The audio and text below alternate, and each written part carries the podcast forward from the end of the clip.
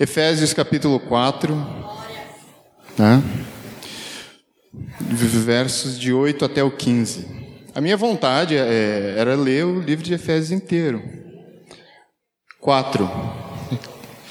Carta de Paulo aos Efésios, capítulo 4, versos de 8 até 15. Vamos orar primeiro, né? Acho que é importante. Senhor meu Deus, tem misericórdia de nós, tem misericórdia da minha vida e fala conosco, que teu Espírito Santo abra diante de nós a tua palavra, nos abra os olhos espirituais e nos faça crescer em fé um pouco mais hoje. Amém. Vou chegar um pouco mais para cá por causa da luz. É, então, Efésios capítulo 4, versos de. É, na verdade, eu falei 8, mas vamos começar do 7. Diz assim. E a graça foi concedida a cada um de nós, segundo a proporção do dom de Cristo. Por isso diz: Quando ele subiu às alturas, levou cativo o cativeiro e concedeu dons aos homens. Ora, que quer dizer subiu, senão que também havia descido até as regiões inferiores da terra? Aquele que desceu é também o mesmo que subiu acima de todos os céus, para encher todas as coisas, para encher todas as coisas. E ele mesmo concedeu uns para apóstolos, outros para profetas, outros, outros para evangelistas e outros para pastores e mestres, com vistas ao aperfeiçoamento dos santos, para o desempenho do seu serviço, para a edificação do corpo de Cristo, até que todos cheguemos à unidade da fé e do pleno conhecimento do Filho de Deus, à perfeita varonilidade, à medida da estatura da plenitude de Cristo para que não mais sejamos como meninos, agitados de um lado para o outro e levados ao redor por todo vento de doutrina, pela artimanha dos homens, pela astúcia com que induzem ao erro. Mas, seguindo a verdade em amor, cresçamos em tudo naquele que é a cabeça, Cristo. Amém?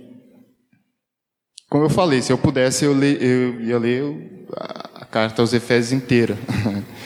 Mas façam isso em casa, por favor, eu recomendo muito. Faça isso por você mesmo. Leia pelo menos esse capítulo 4 inteiro. É. Ah, aqui algumas considerações sobre o texto. O apóstolo Paulo fala à igreja de, é, de Éfeso, e a todos nós, é claro, que somos igreja de Cristo, não? A igreja que foi estabelecida por Cristo, que estabeleceu distribuindo dons aos homens, né? Ele fala aqui no texto. Distribuiu dons segundo a sua própria vontade, em proporções diferentes, né? Segundo a sua própria vontade também, porque quem manda é ele, né? E para que assim cada um sirva ao corpo. Aqui nos versos 11 e 12, o apóstolo Paulo enfatiza isso dizendo assim: E ele mesmo concedeu uns para apóstolos, outros para profetas, outros para evangelistas e outros para pastores e mestres, com vistas ao aperfeiçoamento dos santos, para o desempenho do seu serviço, ah, para a edificação do corpo de Cristo. Então, assim, de, é, Cristo distribui dons a todos nós para isso, para o serviço da igreja. Amém? Então, esse ponto é importante. Guarda isso aí na sua gavetinha. Salva aí a informação. E outro ponto é que Paulo também chama a nossa atenção para o fato de que todos os dons e habilidades concedidos gratuitamente por Cristo existem é, justamente com o fim de que sejamos conforme a sua própria imagem. Imagem de Cristo, claro. Obrigado. Mano. Segundo a imagem de Cristo, uh, ou seja, para que sejamos maduros. Né? Na segunda parte aqui ele fala sobre isso, no verso 13. Logo em seguida ele diz assim: Até que todos cheguemos à unidade da fé e do pleno conhecimento do Filho de Deus, à perfeita varonilidade, à medida da estatura da plenitude de Cristo. Acho que a maioria das, das traduções, não sei quais vocês têm aí, mas ele fala para que cheguemos à plena. Como é que é? A estatura do varão perfeito. Isso né? Acho que é, é, é, e geralmente as pessoas confundem isso. Acho que é tipo chegar a um grau de perfeição, assim, de comportamental, né? De um nível Jedi, assim. Né? De, e, e, não é, na verdade. Ele está falando aqui justamente sobre maturidade, né, de que à medida que a gente se expõe à glória de Deus e se expõe à, à palavra de Deus, nós vamos amadurecendo e nos tornando cada vez mais é, membros responsáveis do corpo de Cristo. Amém?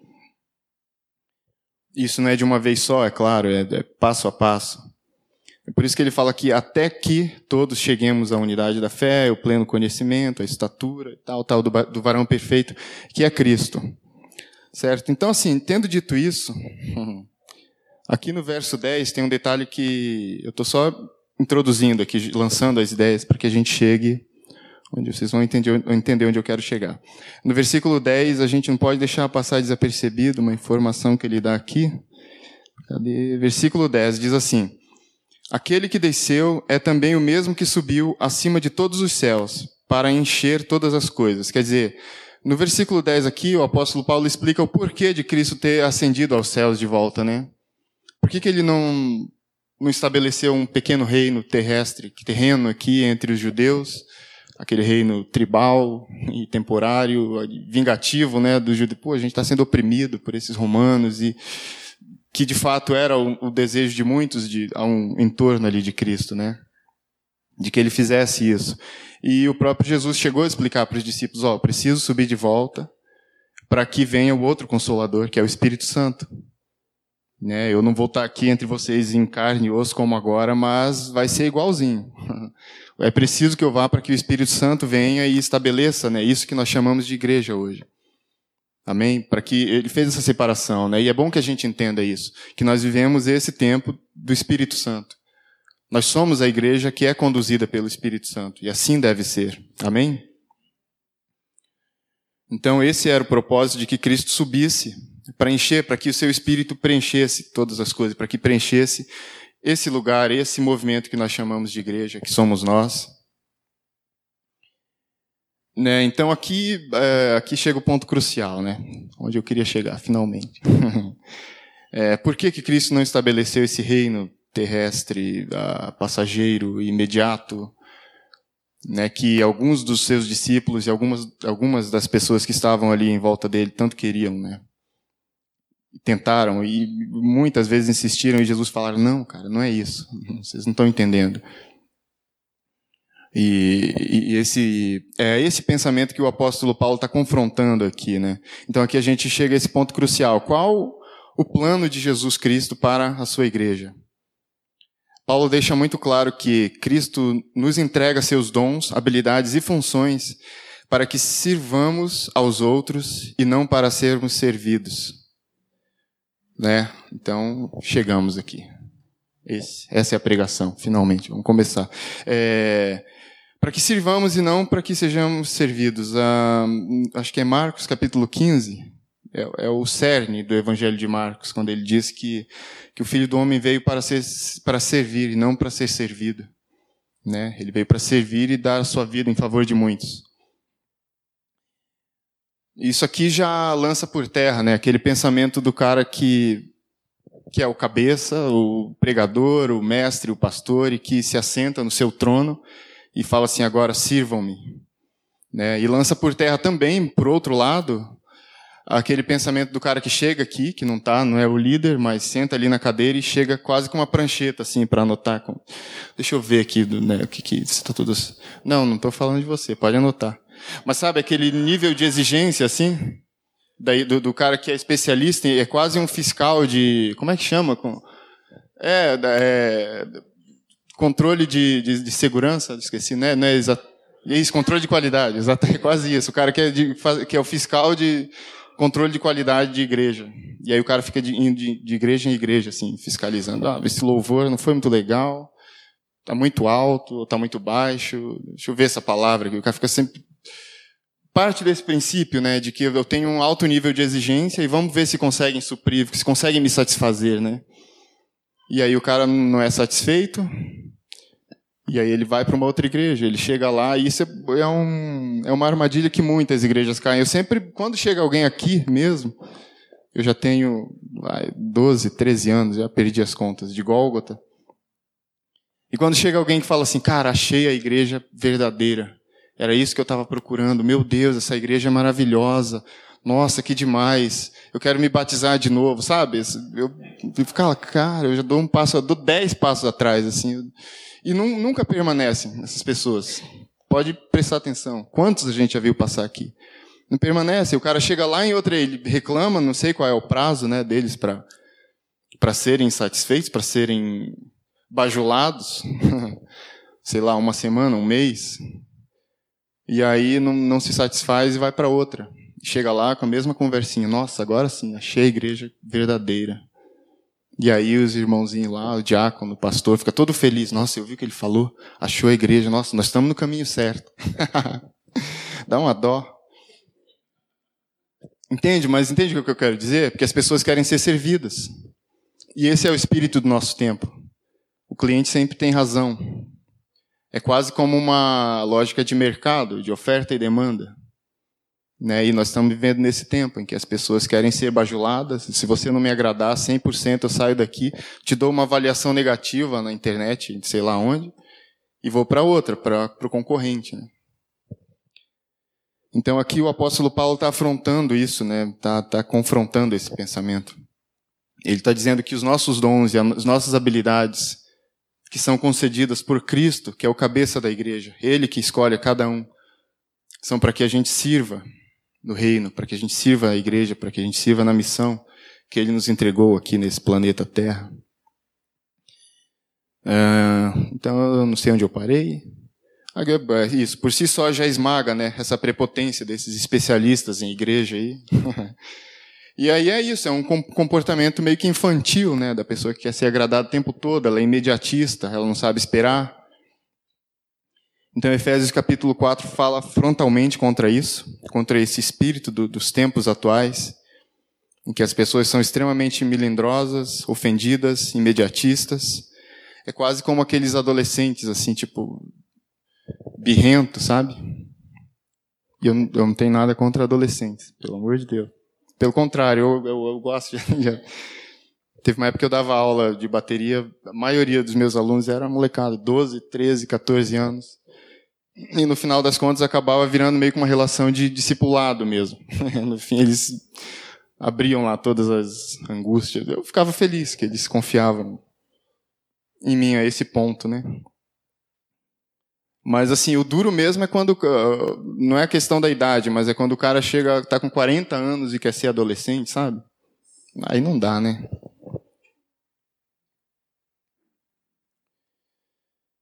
Então assim, por que, que eu estou falando isso? É, nós fomos chamados para ser igreja, para servir, para levar as boas novas do Evangelho. Amém? E, e não para atender às necessidades mais comezinhas e mais mesquinhas das pessoas, mais imediatas, né? O desejo de ser bajulado, de ser satisfeito a qualquer custo. Eu, se eu fosse pastor, cara, sinceramente, eu acho que eu ia proibir. Porque as, muitas dessas pessoas vêm para a igreja com essas expectativas. Por quê? Porque às vezes a gente prega isso, né? Você vai para um evangelismo, você fala assim, ah, o cara, tô cheio de problemas e tal, e furou o pneu do meu carro, perdi minha mulher, perdi meu marido, e aí você fala assim, não, cara, vem, vem para minha igreja lá, um negócio é muito louco, funciona mesmo. Deus vai resolver todos os seus problemas. aí você promete um negócio desse, eu não sei também qual é o prazo que Deus vai resolver todos os problemas da pessoa. Então ela vem esperando que, né, que, que, que atenda esse, essa expectativa. E aí, ai de você, ela fica, tá contando com isso, que Deus traga o amor de volta em quatro dias, né, sei lá, encher o pneu de volta, milagrosamente. Eu costumo ser muito sincero quando eu quando eu estou pregando o evangelho para alguém, eu costumo ser muito falar abertamente, olha, cara, provavelmente as coisas vão piorar pro teu lado. Eu falo por mim, quando no começo da minha conversão, eu tinha 18, 19 anos já, é, eu tive que sair de casa. Chegou um momento que o negócio ficou tão tenso que não deu mais.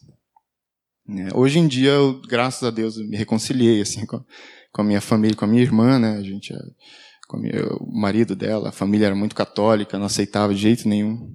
A família pela por parte do marido dela. Hoje é uma, mais da metade da minha família é convertida e Então as coisas foram se acertando, mas no começo não deu. E eu tive que eu insisti, permaneci na fé. Perseverei, mas a contragosto da minha família, né? Eu conheci uma moça em dois, lá para 2004, que ela entrou na igreja. Uma moça que eu digo assim, era uma garotinha de 13 anos. Que ela entrou na igreja e tem que esperar eu terminar a história. É, então, vocês são muito ansiosos. e ela, assim, a mãe dela, ela ia para a igreja junto, tinha um casal da, de já senhores, um senhor idoso, já ele, a esposa e mais duas filhas iam para a igreja, e ela ia junto, tipo assim. E eles levavam ela de volta. e mesmo assim, os pais dela, acho que era a mãe e o madrasto. Eu não lembro se foi a mãe ou o padrasto. Nossa, misturei tudo. O, a padrasta não, acho que foi a mãe dela que falou assim que que ela preferia que a filha dela fosse prostituta. Não foi essa palavra que ela usou, mas, né? Vamos, é, uma mulher da vida. Ela preferia que, é, exato. Vocês falam, né? Tem, vocês sabem, né? Ela preferia que a filha dela fosse uma prostituta a ser cristã.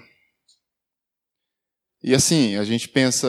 É por isso que eu falo, quando eu vou pregar o evangelho, eu, eu, eu deixo muito claro, cara, não, não conte com isso, de que os seus problemas vão se resolver da, da noite para o dia. É, a fé cristã é para pessoas fortes. Você não é uma pessoa forte, é claro. Deus te escolhe e você vai. Você começa esse processo de se tornar alguém forte para encarar isso.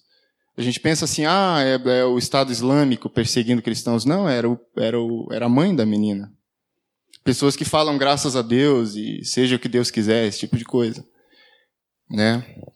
E eu falava para ela, bem-vinda. bem-vinda à família da fé. É isso aí. Eu espero que ela esteja firme até hoje. Né?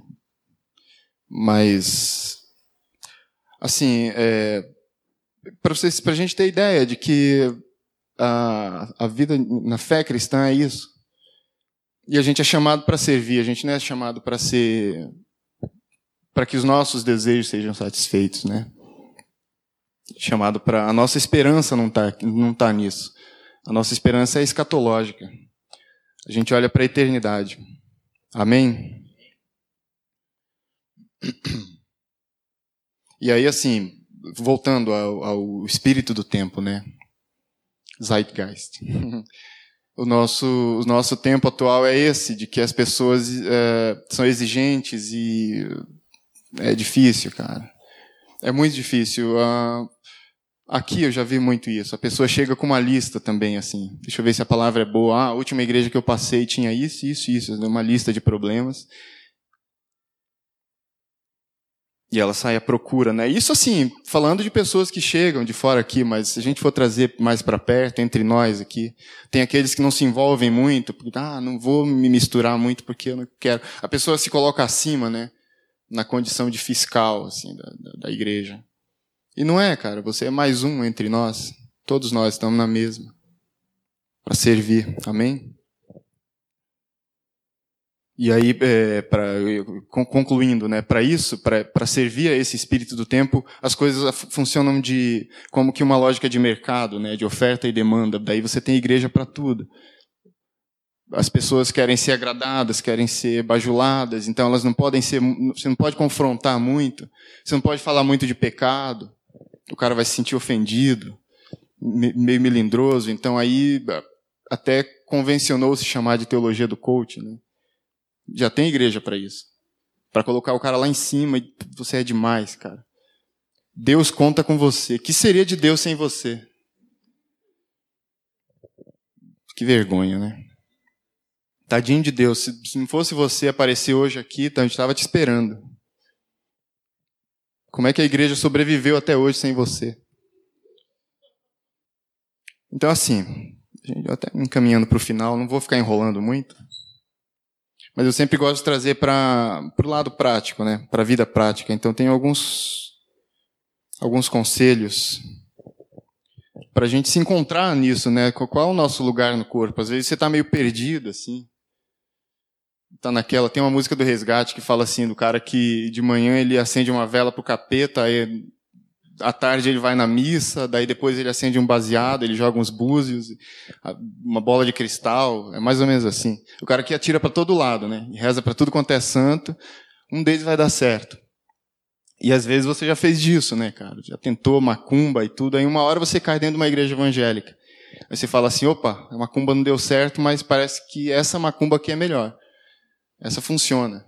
Jesus é só uma macumba melhor, melhorada, assim, que, que dá certo. E ai dele que não dê certo. Eu demito. E às vezes você está nessa, assim, tentando se encontrar, e às vezes você está aqui dentro, não sabe qual é o seu lugar no corpo, qual é o meu chamado, afinal de contas, qual a minha vocação, qual a minha missão dentro do, da igreja. Então, alguns conselhos práticos. Né? O primeiro é bem óbvio, mas também vocês vão entender o que eu quero dizer com isso. Primeiro de todos, busque a Deus e somente a Deus. Amém? E aqui eu quero trazer, eu, vou, eu, eu quero desenvolver melhor esse aqui. Uh, eu quero trazer para nós um princípio que está ficando meio esquecido né, nessa questão do espírito do tempo, dos nossos dias que é o princípio da privacidade, da quietude, do silêncio, de você buscar a Deus no seu íntimo. Né? Pensa aí com você mesmo, qual foi a última vez que você ficou em silêncio por meia hora, assim, sem ficar pegando no celular e conferindo atualizações, assim? Né? Eu, eu conheço gente que não consegue, cinco minutos. Eu estava falando com a minha sobrinha essa semana e perguntei isso para ela. Ela não consegue. no final das contas, a resposta dela foi essa. Então, qual foi a última vez que você tentou se quietar para ouvir Deus, para ficar quieto? Né? Quando foi a última vez que você separou um lugar para isso? Não, eu vou, eu vou me ajoelhar aqui, esperar ver o que, que Deus tem para mim. Tem um princípio que eu, eu costumo dizer, se Deus quiser, mais para frente eu quero até escrever sobre isso. É um livro que um livro mais sério que eu vou escrever, né? Parar com historinha de, de criança, mas eu quero escrever sobre o Gênesis, sobre os princípios que o próprio Deus estabeleceu no Gênesis, antes e depois da queda. Mas um deles é, é esse princípio da privacidade, de você saber separar, colocar limites nas coisas, né? Não, isso aqui eu não posso. É, a partir daqui é, é íntimo. E as pessoas meio que com essa mania de rede social, de se expor o tempo todo, as pessoas meio que perderam essa noção. É, desaprenderam a, a, separar as coisas. E lá no Gênesis, quando o homem se vê nu, quando ele se vê envergonhado, né, que ele percebe que ele está despido, e aí ele tenta se cobrir com as folhas e tal, e não dá certo. Não, ainda não, deu, não é isso. E aí o próprio Deus chega lá e fala assim, cara, eu sei que, já sei que vocês fizeram. E aí o próprio Deus vai lá e cobre ele direito, né, com, com pele de animais e tal. Uma vez eu falei isso tam, também com essa minha sobrinha, eu converso, espero que ela não veja isso. Depois, porque eu estou entregando ela aqui. Mas eu não falei nomes também, né? E eu falei isso para ela e ela queria tirar uma, aquela, aquele pensamento meio riponga, assim, sabe? Ah, não, mas lá no jardim as pessoas viviam desprendidas e era tudo muito puro. E eu falei, pois é, mas esse jardim não existe mais. Também o próprio Deus foi lá e fechou. Não é você que vai trazer de volta. Acho que a primeira comunidade hippie que tentaram fazer isso deve ter acabado em porradaria. O primeiro que olhou para a mulher do outro já era, não tem como. Não é, isso não funciona, isso não vai existir mais. Amém? Deus estabeleceu. Você gostando ou não, não importa o que você pensa. Deus estabeleceu que é assim. O próprio Deus foi lá e cobriu o homem. Por que eu estou falando isso? Por causa desse princípio da privacidade, da quietude, do silêncio. Né? Essa, é, essa, o fato do homem estar despido ali Pode ser literalmente, pode ser metaforicamente. De você é, essa superexposição, né? É uma necessidade, não adianta lutar contra isso. Você vai querer brigar com Deus? Adivinha quem ganha e quem perde, né? então, a gente precisa recuperar um pouco disso. E assim, eu não quero trazer um peso de lei, sabe, ser legalista, que ah, isso pode, isso não pode, com relação a redes sociais, né? Mas tome cuidado com o que você expõe. principalmente com relação a sentimentos, essa questão de, sabe, quando você está angustiado e está em desespero, você vai lá, o que, que você faz? Você expõe para todo mundo? Esse é o momento que você não expõe. Só para citar um exemplo. Né? Isso o próprio Cristo repete, ele enfatiza isso né, nos evangelhos. Ah, por exemplo, na, no Sermão da Montanha, Mateus capítulo 6. Quando você está angustiado, o que, que Jesus fala? Você vai, posta nas redes sociais, ele fala, não, ó, entra no teu quarto, fecha a porta, dobra o seu joelho lá e fala com Deus, o seu Pai, que está no céu, e ele te vê, ele te vê em secreto. Ó, isso, isso mexe muito comigo. Sempre que eu penso que Deus me vê em secreto. Não são os meus amigos, não são as redes sociais, é Deus, o próprio Deus te vê. Amém? Eu falo desse negócio de adolescente, eu, nem era essa a intenção, pelo amor de Deus. Vocês vão sair daqui, primeiro adolescente que encontrar, ele vai dar um soco na cara, né?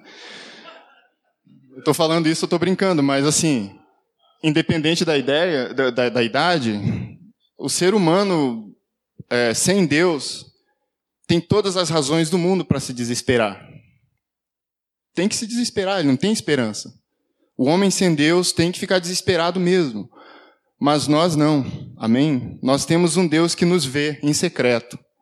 Então, quando você dobra o seu joelho, você chora, derrama suas lágrimas lá, você abre o seu coração, você fecha a porta e fala com Deus, ele te vê em secreto. Amém? Então, esse é o primeiro passo da vida madura como cristão maturidade.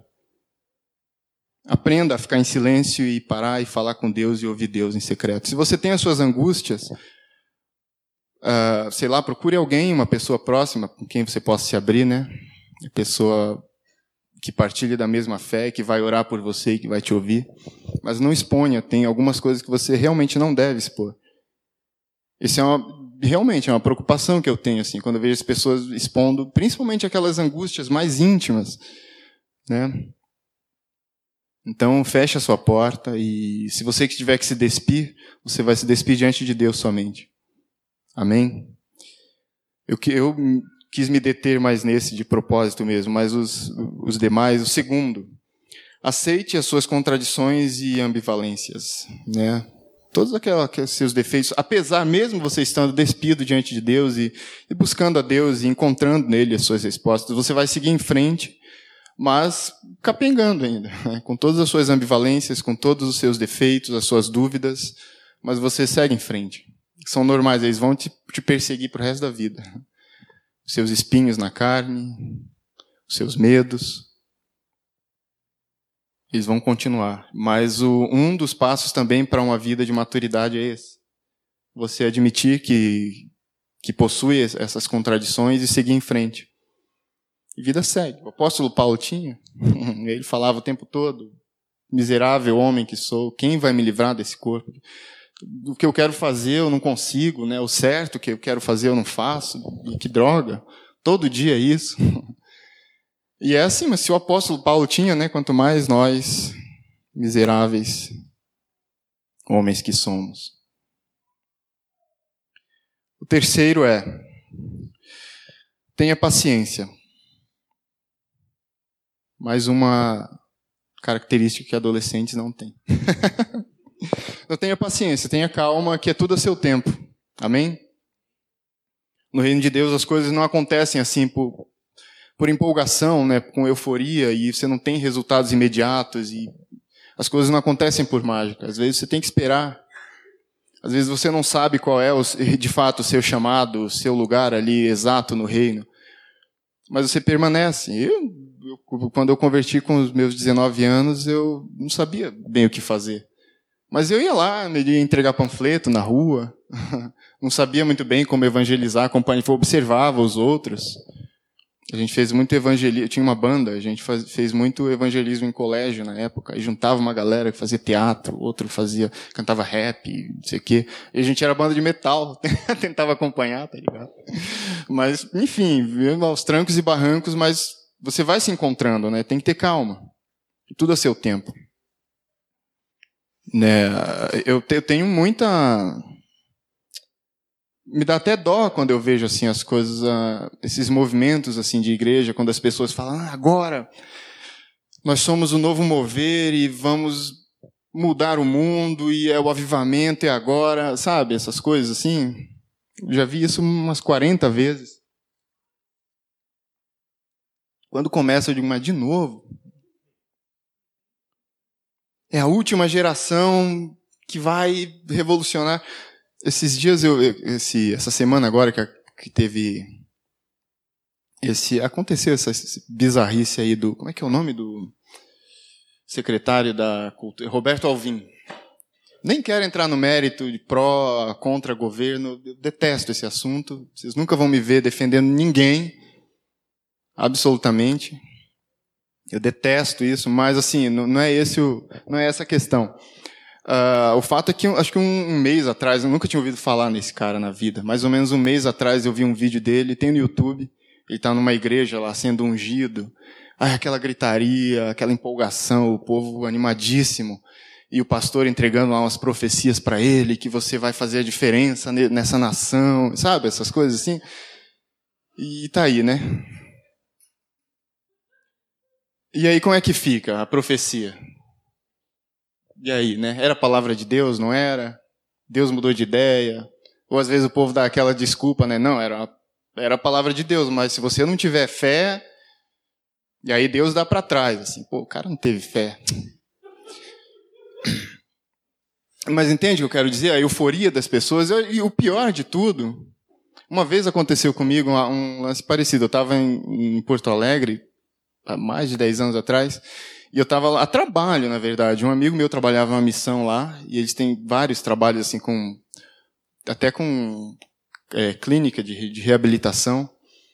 E eu estava lá trabalhando mesmo, criando logotipo e edição de vídeo, um monte de coisas assim, para umas escolas, uns trabalhos deles lá. E eu estava meio que morando lá, né? E aí, durante um culto, na quinta-feira, eles chamavam, iam pessoas de outras igrejas pregar lá e tal. E aí tinha um pessoal bem do demanto, bem do fogo lá. E aí a mulher entregava profecia para todo mundo e eu tava lá, tipo, terminei meu trampo assim, tava na porta assim olhando e tal. Como ela nunca tinha me visto lá, daí ela, opa, achei um ali. daí ela jogou umas profetadas lá que eu ia uh, que Deus tinha estava me libertando das drogas e ela achou que eu era novato lá na, na clínica, provavelmente. E Deus ia me restaurar, ia me mandar de volta lá onde, no meio do, das pessoas que eu usava droga, ia pregar para eles e tal. Recebe aí. Daí pediu para eu levantar a mão e receber. Aí eu fiz assim, ó. e o pessoal lá que já me conhecia, todo mundo olhou para trás, ficou um climão assim bem ruim, saca? Mas sabe o que é pior de tudo? Que na outra quinta-feira ela estava lá de novo. E o pessoal estava lá recebendo profecia de novo. Parece que sabe aquele o filme, o MIB, parece que chegaram com flecha, apagaram a memória deles assim.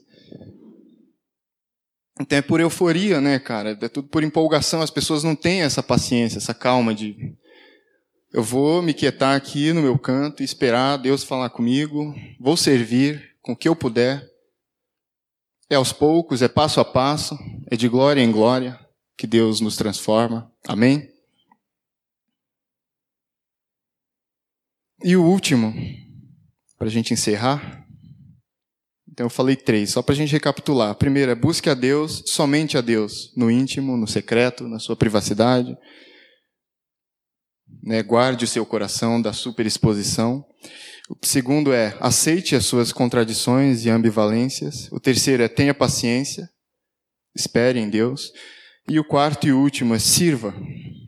Sirva. Você não, mesmo que você não saiba o que fazer, né, não, de novo, não vai acontecer isso, de que você chegar com seus 17 anos de idade e Deus vai descer e falar assim, ó, o que você vai fazer da vida é isso e isso, de dar uma lista assim para os próximos 20 anos. Não vai, cara. É, mas você vai servindo. Daqui uns dias vai ter um evangelismo aqui, né? Então vai junto, cara. Não sabe o que fazer, fica observando. Fica orando. E sirva, sirva a sua igreja. Tem muita coisa para fazer, sempre tem. Amém? Vai visitar um, um, um asilo. Eu ia falar um hospício. É um asilo.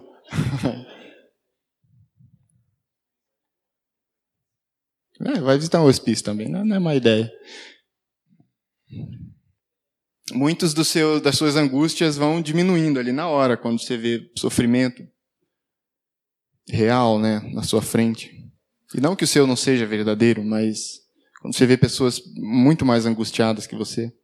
Mas sirva. Sirva. Você não sabe como, vai servindo. Você, em algum momento você vai encontrar, se encontrar nesse meio aí. Eu estou com quase 40 anos agora que eu. é normal você não saber muito bem para onde ir, né? Mas no meio desse processo de você buscar Deus em silêncio, de você servir, Deus vai te mostrando. Amém? E assim, quando eu falo de servir, não é o trabalho pelo trabalho, né? Você achar que você vai encontrar resposta no trabalho, só no, na, no ativismo, não é isso. Mas você vai descobrir o prazer e o privilégio que é poder servir no reino. Amém? De verdade. Você que é adolescente, falando de verdade, na faixa etária, sirva. Sirva a sua igreja. Tenha paciência. Às vezes parece que o mundo não te entende, que está todo mundo contra você, mas calma, também isso vai passar. Sempre tem espaço para todo mundo. É, você que está vindo, sei lá, você que está aqui a primeira vez, às vezes você está nessa de procurar também, né? Igual eu falei, vai na macumba, vai no, vai na missa, depois vai no na mandala, sei como é que chama, no, acende umas velas lá no pentagrama, tá tentando de tudo. É, já tomou um daime. Você quiser fazer da Gólgota sua igreja, eu espero que você faça. E você venha para cá consciente de que somos uma igreja normal e que está, apesar de todos os nossos defeitos e de todas as contradições, a gente está servindo a Deus com muita sinceridade, tentando, né? E tentando buscar, de fato, é, pregar a palavra de Deus e o Evangelho. E o Evangelho é isso, ele não vai agradar a gente, na maior parte do tempo. Nós somos seres uh, desesperadamente propensos ao pecado, servindo um Deus que é santo e é perfeito. Então, você imagina, né? Logo, o Evangelho vai ser um conjunto enorme de verdades desagradáveis. É assim que é. Mas a vida segue.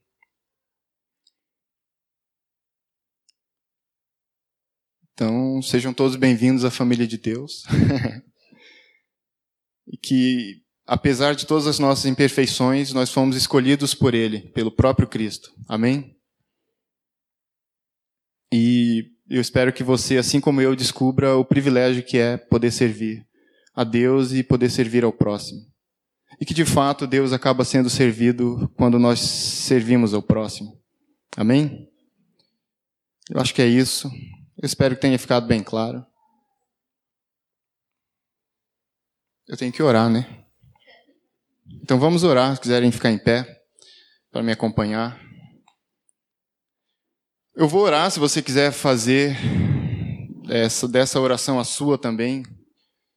Mas eu espero que você ore, é, peça, fale com Deus com sinceridade e se coloque à disposição do reino, né?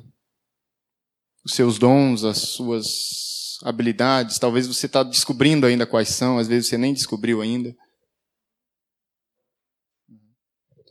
E, mas assim, não importa, esse é o de menos. Continue, né? Busque a Deus Tire um momento de hoje, amanhã, essa semana, enfim, para ficar em silêncio. Né? E, e, é isso. O nosso caminho é um caminho de cruz, de servidão. Se em algum momento as pessoas ah, rejeitarem você e, enfim, passarem a te odiar por causa do nome de Cristo, saiba que esse é só mais um dia normal. Não tem do que reclamar. É isso. É, Alegre-se com isso. Se a sua família te recusar por causa da, do evangelho, vida que segue, só mais um dia normal. Você tem a família da fé aqui, amém? Eu sou testemunha disso. A minha família me recusou, eu tive uma família da fé que me abraçou. Vamos orar. Deus, muito obrigado pela tua palavra. Tem misericórdia de nós, que somos desesperadamente propensos ao pecado, e a nossa carnalidade. Mas nós estamos aqui, nós insistimos, né, no caminho da fé. E de fato, fé é isso, é a gente caminhar não não pelo que vemos, mas pela tua palavra. E quando a gente olha para nós mesmos, a gente vê a miséria que nós somos, mas nós estamos aqui, Deus, dispostos a entregar tudo que nós temos, tudo que nós somos, todos os nossos dons, nossa, as nossas habilidades, as nossas orações, o nosso evangelismo, o nosso serviço, os nossos bens materiais, as nossas casas, para servir uns aos outros, para servir o teu reino, para servir a missão que o Senhor nos concedeu como igreja nessa terra. Eu te peço que cuide da vida de cada um aqui, Deus, uh, que, que se revele a cada um, né? de glória em glória, como a tua palavra diz em 2 Coríntios, capítulo 4, que o teu Espírito Santo, que é quem cuida desse momento, é, desse movimento na terra chamado igreja, que o Senhor, que o Senhor mesmo estabeleceu e fundou, o teu Espírito Santo nos conduz ao arrependimento todos os dias. E eu te peço que se revele a cada um aqui, Deus, que o Senhor tem de fato uma missão é, para o nosso tempo de vida nessa terra. E nos guarda, Deus, nos guarda da vaidade, nos guarda da impaciência, da ansiedade, da superexposição, e que nós encontremos no Senhor o nosso consolo, que nós encontremos uns nos outros aqui bons conselhos e pessoas dispostas a nos ouvir e nos suportar e nos sustentar nos momentos de aflição. Que nós sejamos igreja de fato, dispostos a servir, e não, não para ser servidos, Uh, te peço que guarde a vida de cada um e leve para os nossos lares e guarda a nossa vida no secreto, Deus. Em teu nome, Jesus. Amém.